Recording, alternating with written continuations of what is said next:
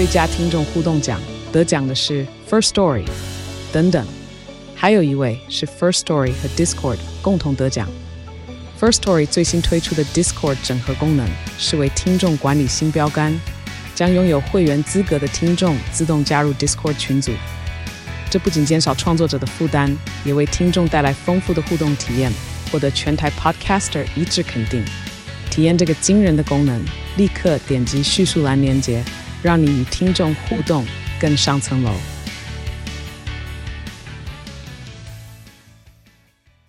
我是铭传大学历史老师骆芬美，呃，我今天在节目中要跟各位听众分享的主题是民族英雄谈郑成功。我今天怎么突然又要想到谈谈郑成功呢？因为我最近哦比较有机会跑金门，因为我们铭传大学在金门有一个校区哦，那我们要去那边上课。那做一个历史老师哈，我们就很习惯到哪里去都要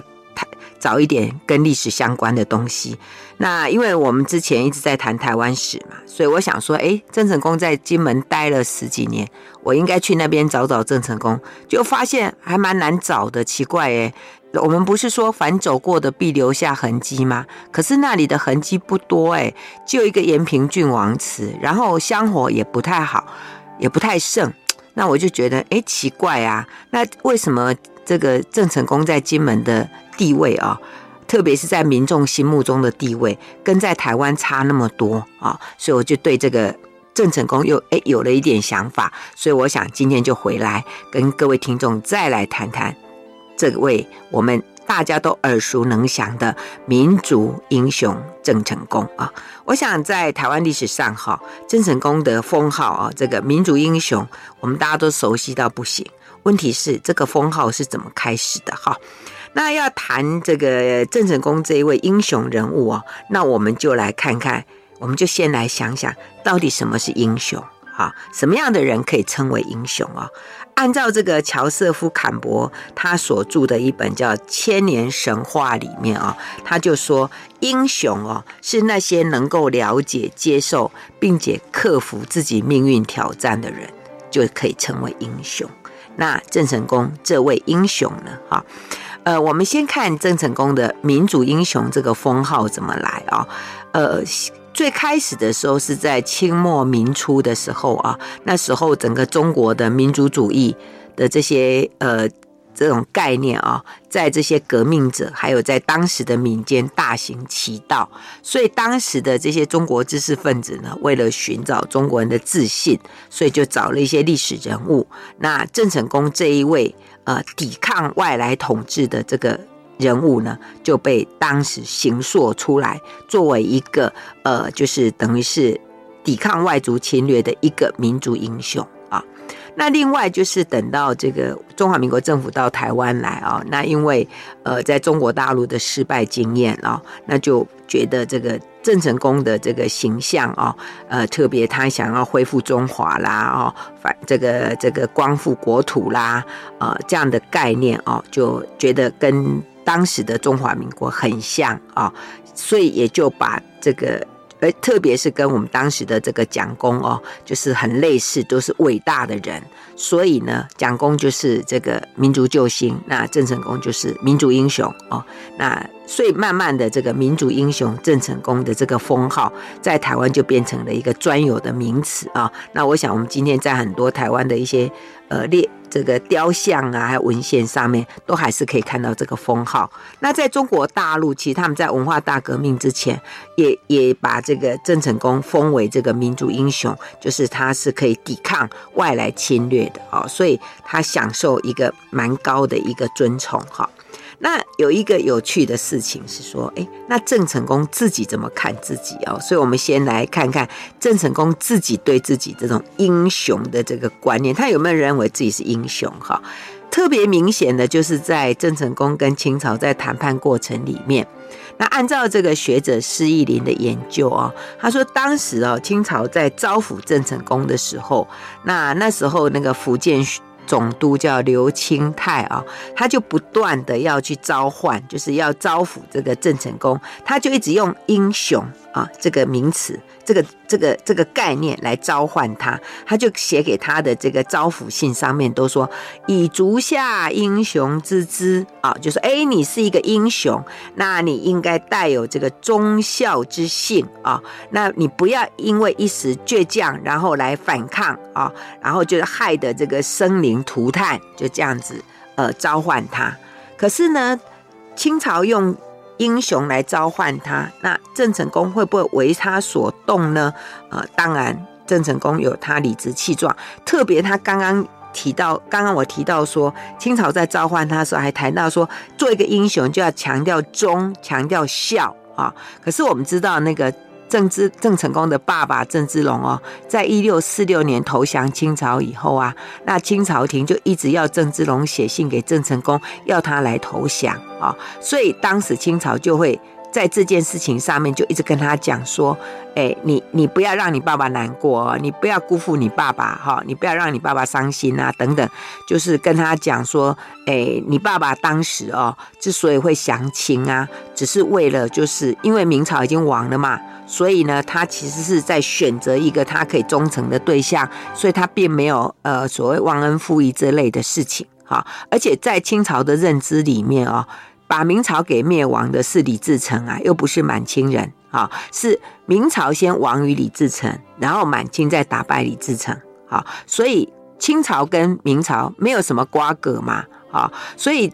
郑芝龙当时呢，在那种这种国破家亡的状况底下，他重新选择一个服侍的主。应该也没什么错嘛，所以清朝就会跟郑成功说：“你不要太倔强啊，你不要一直觉得呃你爸爸做错了等等。”那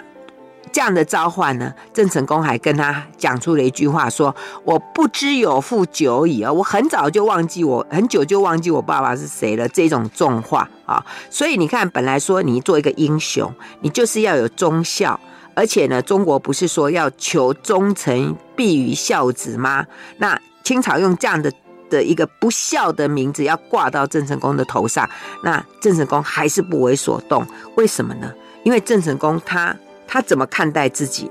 其实他在面对他爸爸给他的信里面，他就跟他爸爸讲说：自古英雄豪杰，要以德服其心，就是强调以德为本。好的这种英雄特性，他说：“我要领导这些底下的人来跟从我，我一定要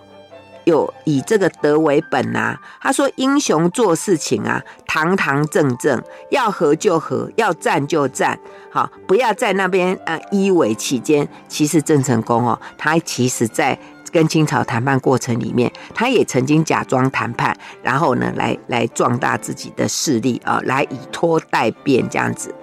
可是因为那时候太多人都强调说，识时务者为俊杰，就说你识时务的才是英雄啊。所以郑成功呢，他觉得他所做的事情，他是堂堂正正的，他就跟他爸爸说：“说我做事情，我真的是为了一个一个忠诚，一个正义。”所以，面对这个清朝不断用忠孝来打击郑成功，郑成功甚至还讲说：“我爸爸已经错在先了，我怎么可以再重蹈他的的的错误呢？”啊，呃，甚至他还讲说：“如果我爸爸因为这样子没有了利用价值，被清朝杀了，那我就是。”就是准备带服孝了啦，哈，所以看起来他是大义灭亲。那其实郑成功没有那么那么绝情啦，哦，他其实在他爸爸被被囚禁之后啊，他曾经派人去北京打听啊，呃，甚至在他爸爸被抓起来关的时候，他还曾经想要用武力去劫狱，诶。好，可见他其实不是那么绝情啦，只是说哈，面对清朝不断的用这样子来威胁他哦，而且他也不想要辜负呃明王朝对他的托付，所以呢，他就只好一笑作终啦哈，他觉得这才是很重要的啊。那当然，这就是郑郑成功他自己以英雄来自诩的状况。不过说真的哈，从历史的考察哈，这个。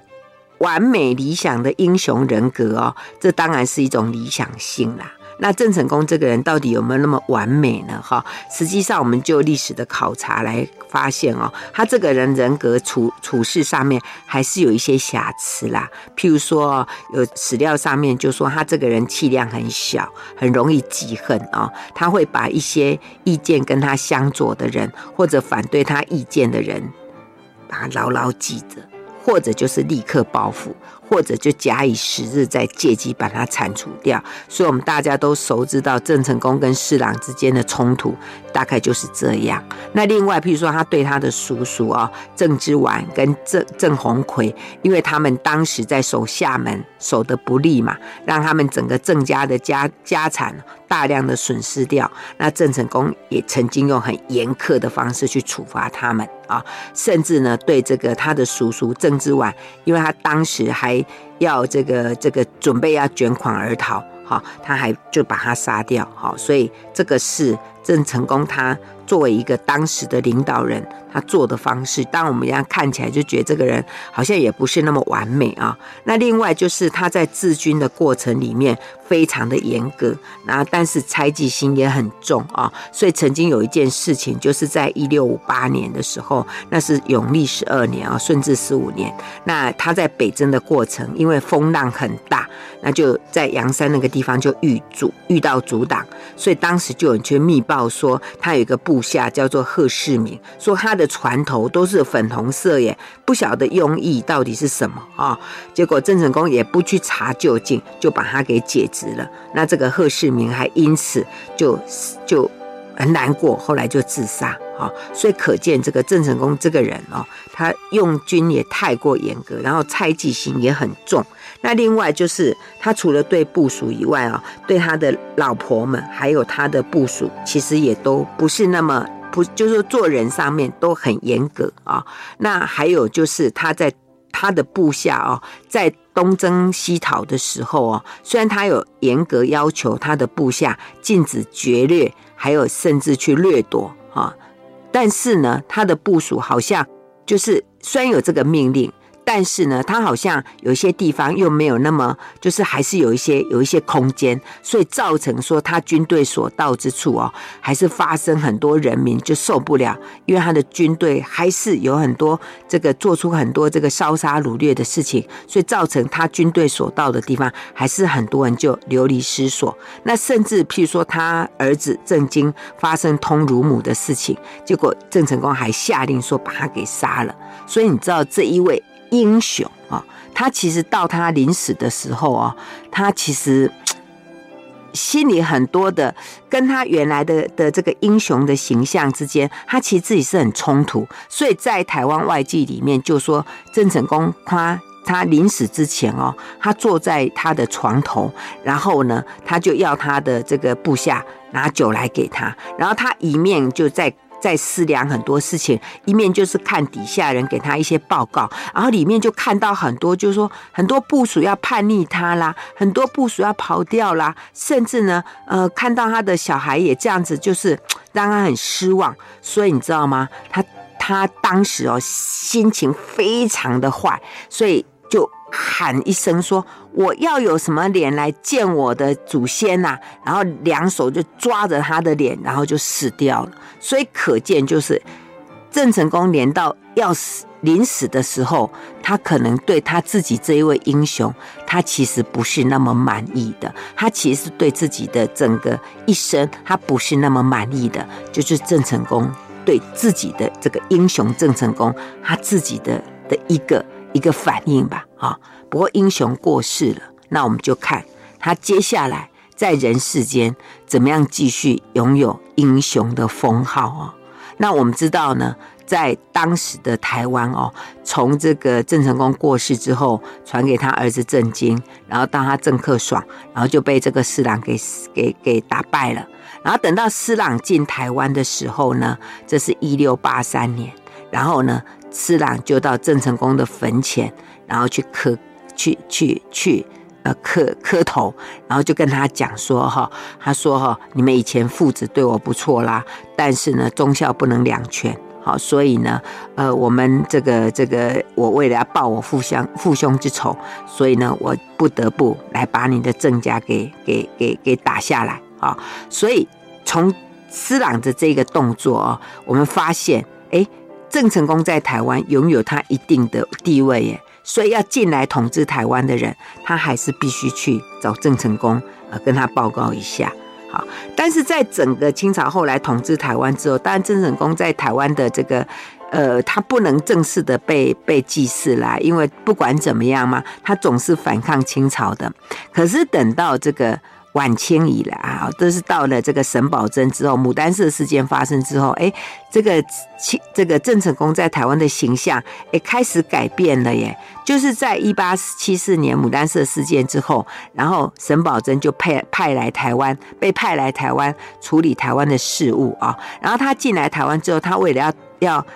要让台湾人民来服他嘛，所以他呢就呃到到这个台南，然后呢。当时就很多台湾地方的士绅呢，就跟他请愿，说是不是呢，要要把这个郑成功为台郑成功来立祠啊？所以当时沈葆桢哎考量了之后呢，他就写了一个奏折，就给清朝听。他说哈，郑成功呢，他一孝作忠哈，他其实是有忠孝精神的，他可以做人民的表率哈，而且他说郑成功哦，在台湾的民间他。就是他的英年会保佑台湾人民，所以台湾人民只要遇到这个水旱灾疫啦，都会去跟他祈祷，那就非常的灵验呢。所以呢，他是台湾的开辟者，所以希望清朝廷能够准许替郑成功立祠。好，那当时呢，光绪皇帝就就批准了。好，所以沈葆桢就把整个原来民间呢。呃，不敢把这个郑成功名号立出来的这个开山王庙，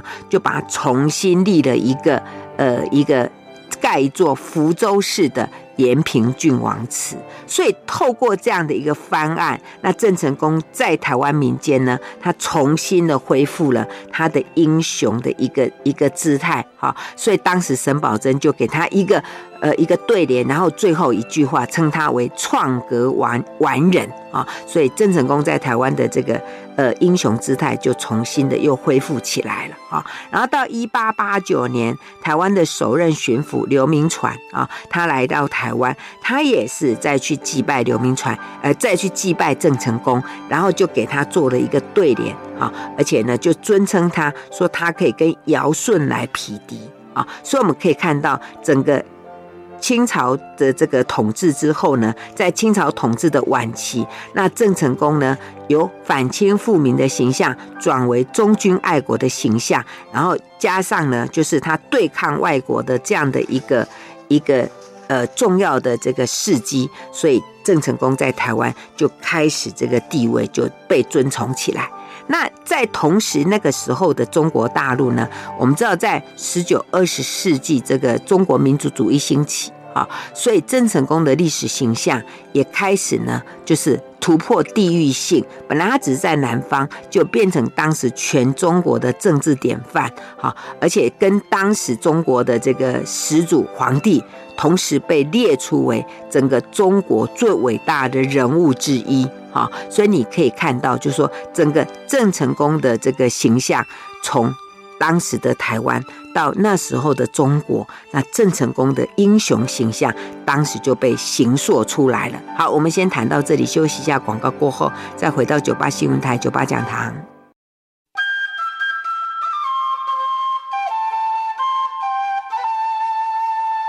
欢迎回到九八新闻台九八讲堂，我是洛芬美。我今天在节目中跟各位听众分享的主题是民族英雄谈郑成功。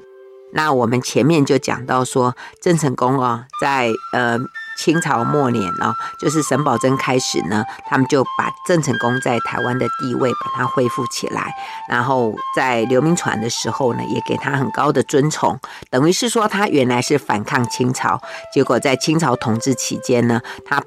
把他的这个整个英雄形象又重新被清朝廷把它恢复起来，然后在当时的中国呢，民族主义兴起之后呢，那郑成功的历史形象也突破了。呃，本来只是南方的地区域的英雄，变成为全国性的政治典范啊、哦，所以看起来这个英雄不太寂寞啊、哦。他受到的这个，因为时代的需求吧，他的掌声还不少啊、哦。那更神奇的是说，当台湾割让给日本之后啊，郑成功还成了当时日本殖民政府哦，在台湾的宣传样板呢。呃，为什么呢？哈，我们来研究一下哈。呃，日本其实。呃，他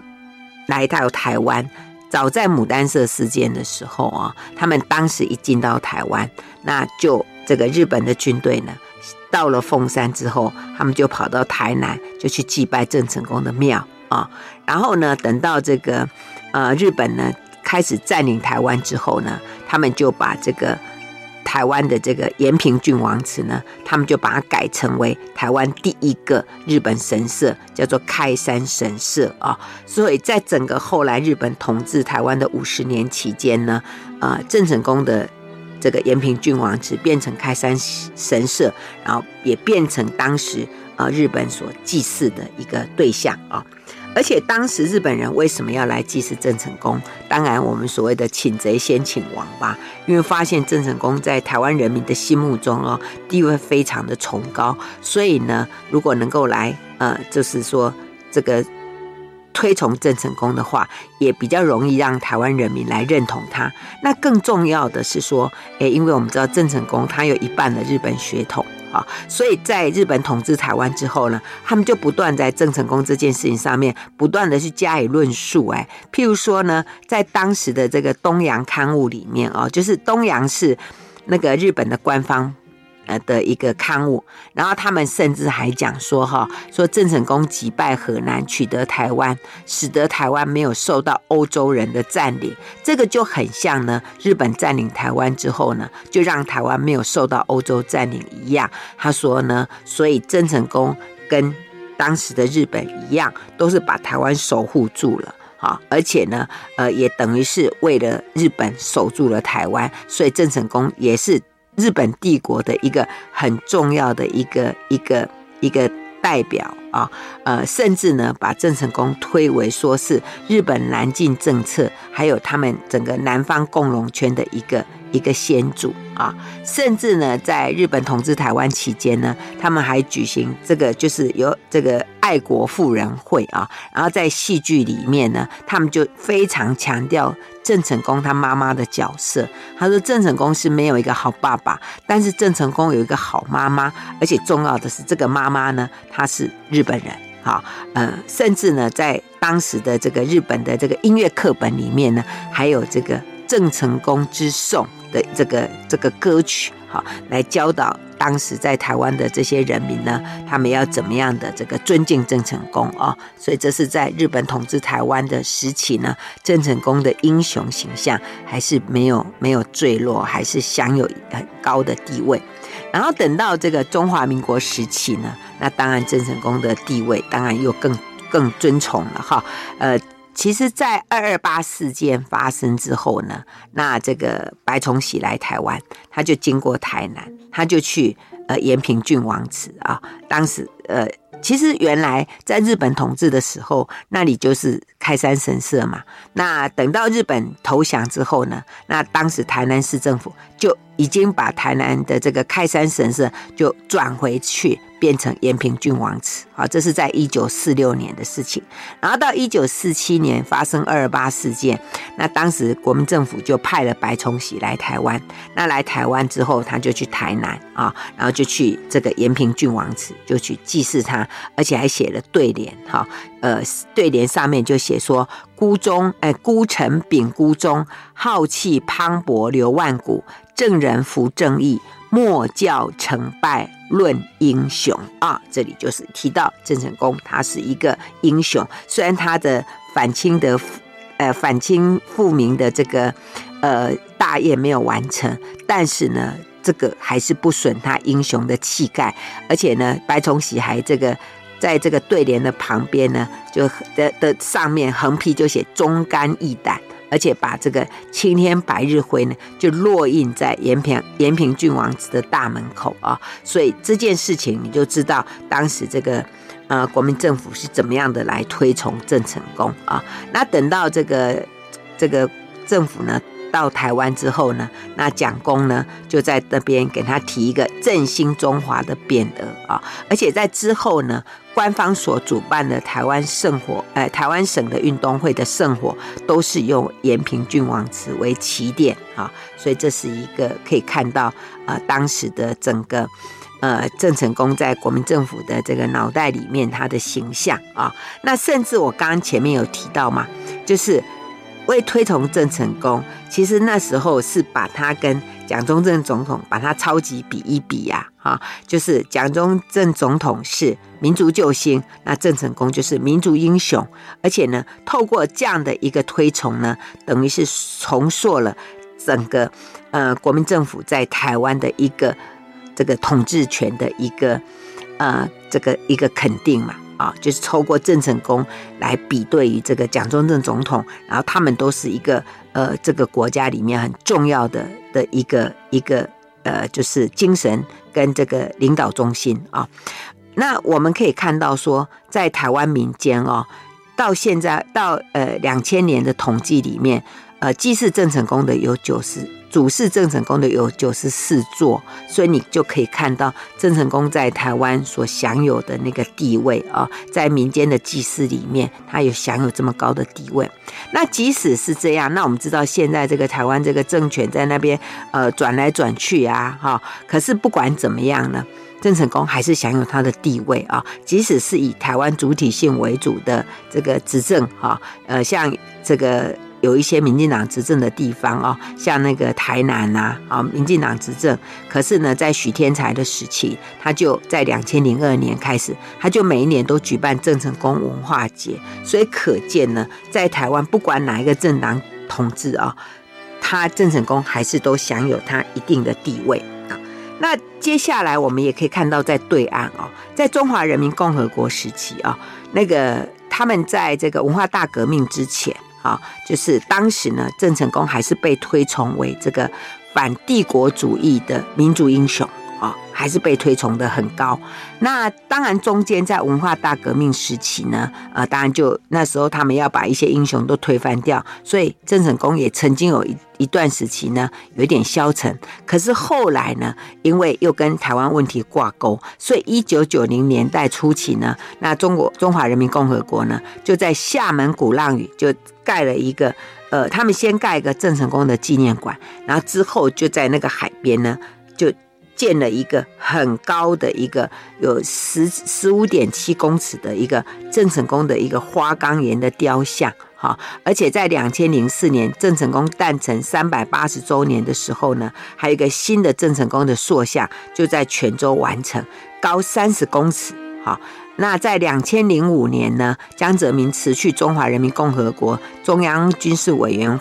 的这个主席职务的时候呢，他还特地定制了一个郑成功收复台湾的一个瓷雕作品八十件，送给当时呃整个中他们的中央军委的还有国务院的领导人，所以可见就是郑成功在中华在中国大陆哦，他也是享有一个很高的地位。那所以这里面我想就郑成功的这个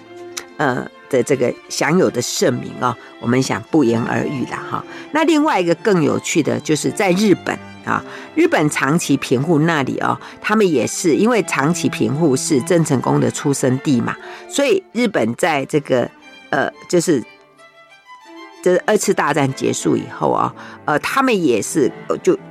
尤其最近这个因为观光嘛，所以他们也把郑成功作为这个观光的卖点哈。那郑成功。的这个庙哦，在日本平户那边也有哈，是在一九六二年的时候，他们就盖了一个郑成功的庙，而且这个庙的香火呢，还是从台南延平郡王祠啊把它分灵过来。好，那他们在每年的七月十四日都会举办盛大的这个郑成功的祭典啊，那同时呢，还把这个呃日本神道的神功大马，还有汉人的庆典一起来并列。啊，呃，那更值得一提的是说，哈，在日本平户哦，他们供奉的这个郑成功神像，因为早期哦，日本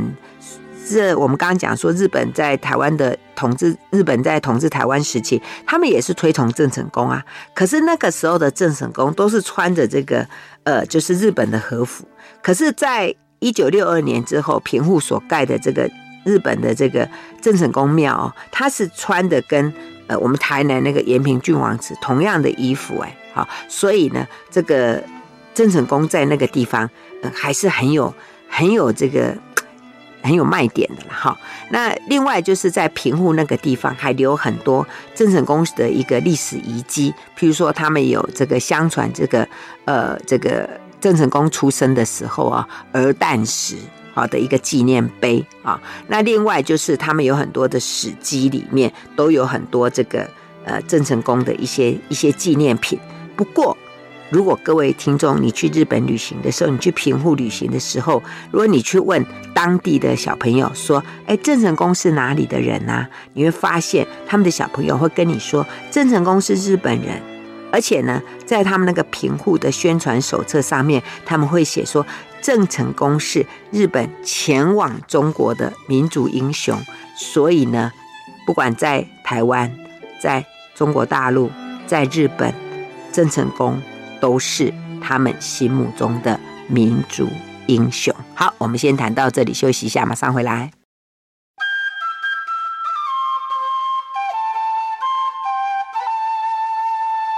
欢迎回到九八新闻台九八讲堂，我是洛芬美。今天在节目中跟各位听众分享的主题是民族英雄，谈郑成功。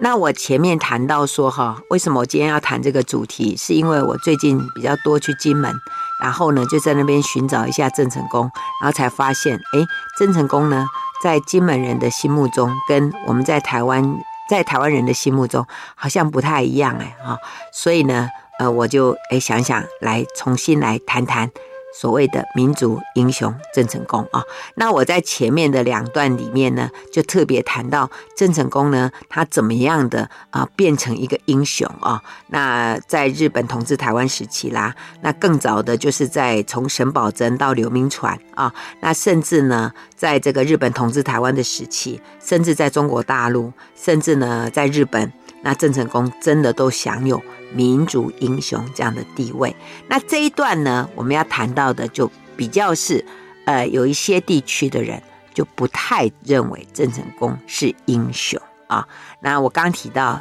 金门啊，金门怎么会这样子呢？哈，按照这个学者李征的研究呢，他说这个郑成功哈，他在金门很久十几年。那其实金门那个地方哦，他们拜很多的神明哎。可是他们却不敬奉郑成功，而且在金门哦，呃，没有什么敬奉郑成功的的一些庙。那我刚刚不是讲说，我有看有去看到一个，就是延平郡王祠吗？这已经是到蒋经国时代了哈，然后他才去那边盖了一个。就是郑成功的祠，其实为什么会盖在那个地方？最主要是因为当年郑经哦，有把他们的这个祖先的这个坟墓从石井那边把它迁到金门啊。可是不管怎么样，金门人很少去祭祀他，他们一般就是只有这个军公教人员的官方祭祀而已啦。那一一般民间去的就很少，像我去的时候啊，是刚好他们有办那个岛岛屿的那个运动会，所以有一些外地的人来，然后有游览车，然后就去呃看一下。那平常其实基本上没有什么人去那里啊。那么怎么会这样子呢？最主要是因为我们知道郑成功他在金门呢，呃，是从一六四七到一六六一前后是十五年。那因为他在金门。最主要是因为他当时是同时占领厦门跟金门，然后呢，在那边练兵啊，然后抗清啊，所以他在那边最主要是一个作为他要反清的一个据点啊，所以他在金门的建设大概就是盖石墙啊，或者是说呃把城墙给加加加固，还有就是盖一些堡垒，还有军队的这个。这个操练啊，最主要是因为他要造造船啊，修船造船，那还有就是他们要挖井啊，所以最主要就是作为一个军事的一个一个一个基地而已，所以也没有说什么修水利啦、开农田啦，还有养桑蚕等等这样的一个，就是增加他们的一种呃经济方面的一些一些建设啊。而且最主要的是说，因为他要造船，所以他会去砍伐森林，哈，然后而且他们军队在那边，所以要要。有一些做一些燃料，所以在金门人的的说法里面呢，他们都说原来金门那边森林茂美，可是后来就变成光秃秃的。呃，风沙飞扬的岛屿，哈，他们都传说里面说，这都是因为郑成功的缘故，哈，所以后来为什么那个那个清，我们知道在金门哦，他们拜一个很重要的的这个叫做风师爷，其实应该叫石师爷啦，哈，那他们最主要就是说，因为金门风沙很大，所以他们要拜那个呃风师爷，最主要就是那个风师爷会吸他们的这个沙啦，哈，可以让他们，然后可以可以。避掉这个风啊，避免他们这个受这个风沙之苦，所以他们觉得金门会变成这样子的，呃，牛山灼灼，就是因为郑成功的军队在那里的关系啊，这就是呃整个郑成功的一个。啊，在当时的一个金门人的一个形脑袋里面的形象啊，那因为对金门人来讲哦，他才不管你郑成功是要反攻大陆，或者是你要要中国大陆要祖国统一，他们觉得你你军队在我这边哦，那两边打来打去，结果呢，炮弹啦、火药啦、弓箭啦、长枪都落在我这里，就是我这个金门变成战地，就是让他们觉得。很很不愉快的这种历史经验，而且更更惨重的是说哈，因为郑成功在那边之外哈，还有就是他的家族，好像郑联啊、郑彩，还有后来的郑泰，那他们在那边哦。就是如果他没有本事向外去争取粮饷的话，他们就会在岛屿上面呢横征暴敛，甚至呢去荼毒这些百姓。所以说这这个对金门的人的伤害更深啊，所以让他们的百姓对郑军非常的厌恶啊，所以就减损了对郑成功的崇的这个称颂。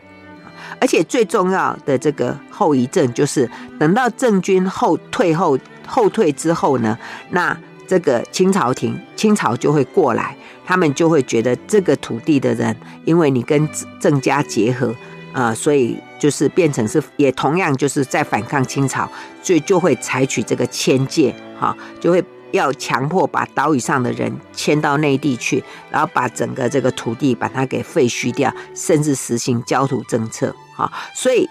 郑成功他守金门，对金门是有利的很少，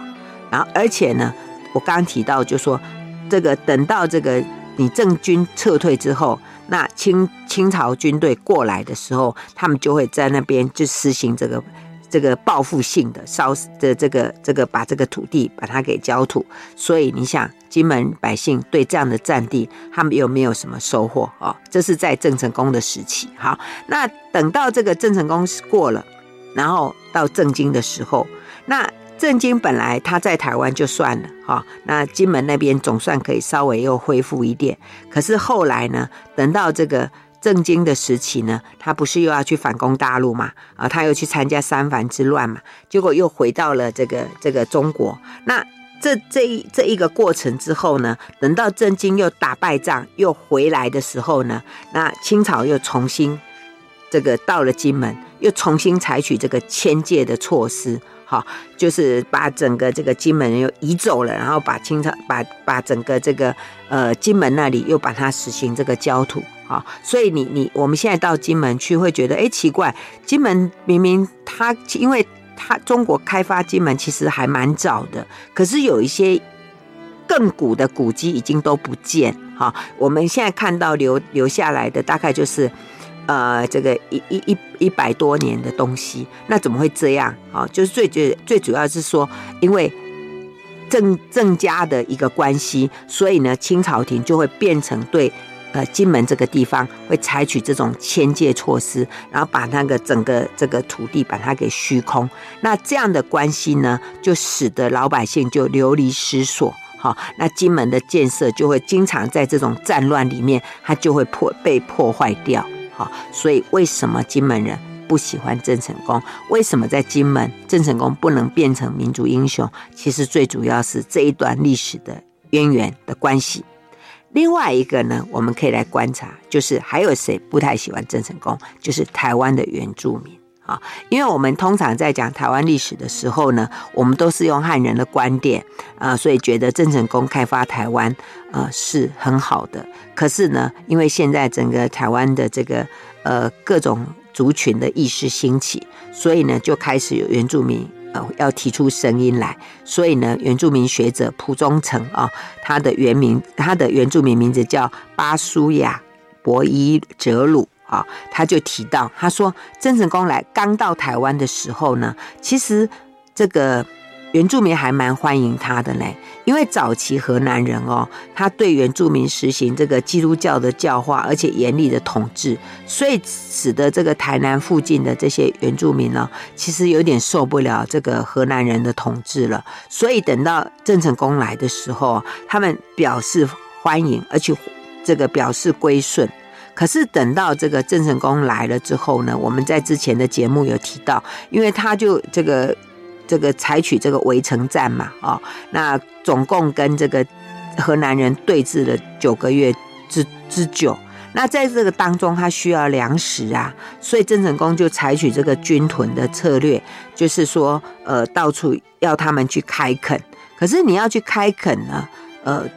很多时候你就会侵占到这个原住民的土地啊，所以这时候开始这个。郑成功的军队跟原住民之间就开始有了冲突，然后到正经的时候呢，这个当时他采用这个陈永华的的建议，就鼓励民间呢就开垦，好去开垦啊。那不管你是要种稻米啦、制糖啦，啊，或者是要弄盐巴啦、烧砖啦等等，不管怎么样，你都会去侵占到这个原住民的这个固有土地，所以呢。这个这个蒲忠诚他就提到，他说河南哦，他在台湾的原住民政策，他是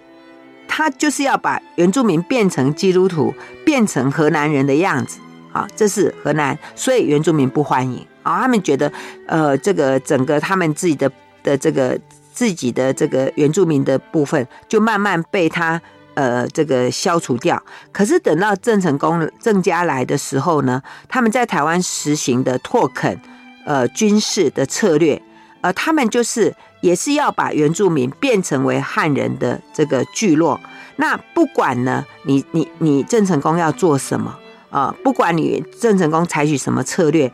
郑成功的目的就是要要要反清复明。郑成功的目的就是要把台湾变成汉人的社会。至于原住民要变成什么，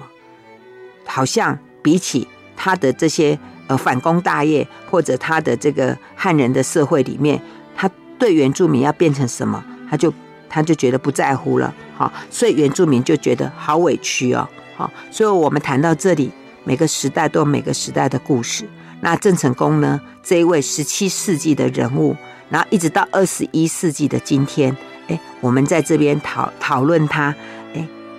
有时候想想，其实对郑成功来讲，他究竟是不是民族英雄，那就留给听众们自己来评价了。我们今天节目就进行到这里，谢谢收听，酒吧讲堂再见喽。